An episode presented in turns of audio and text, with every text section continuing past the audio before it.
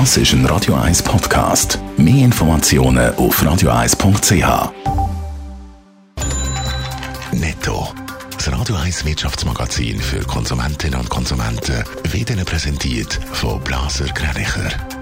Wir beraten und unterstützen Sie bei der Bewertung und dem Verkauf von Ihrer Liegenschaft. blasergreinicher.ch Dave Burkhardt.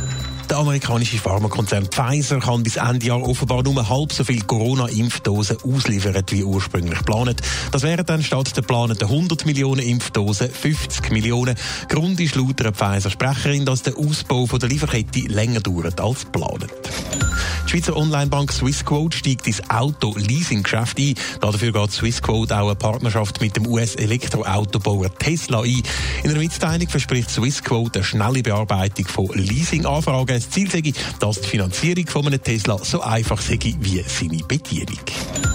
Corona-Pandemie hat auch Einfluss auf die Filmindustrie. So will der Medienkonzern Warner Bros. im nächsten Jahr 17 Filme gleichzeitig in den Kinos und beim Streamingdienst HBO Max veröffentlichen, darunter Godzilla vs. Kong oder auch Matrix 4. Normalerweise liegen zwischen Kino- und Streamingstart mehrere Wochen.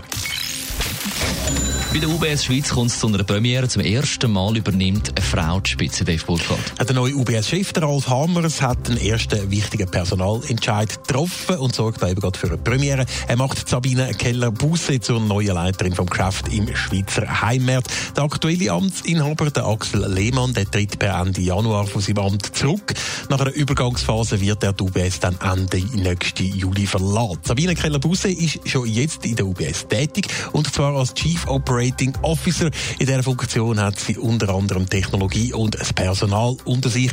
Außerdem ist sie aktuell auch noch Präsidentin vom UBS Europa-Geschäft. Der Posten übernimmt jetzt der Iqbal Khan. Ihn kennt man ja noch von der Spionageaffäre, wo es nach dem Bekanntwerden von seinem Wechsel von der CS zur UBS gegeben hat. Sabine Keller-Busse wird also neue Chefin von der UBS Schweiz. Ganz überraschend kommt der Wechsel an der Spitze aber nicht. Es hat schon länger Kritik gegeben, Axel Lehmann, vor allem äh, von der medialen Seite. Unter ihm sei das Schweiz Geschäft von der UBS zuletzt nicht genug erfolgreich gewesen, hat es unter anderem geheißen. Und so hat das deutsche Manager-Magazin schon diese Woche genau die Personalrochade ins Spiel gebracht, die jetzt heute eben bekannt worden ist. Netto. Das Radio 1 Wirtschaftsmagazin für Konsumentinnen und Konsumenten.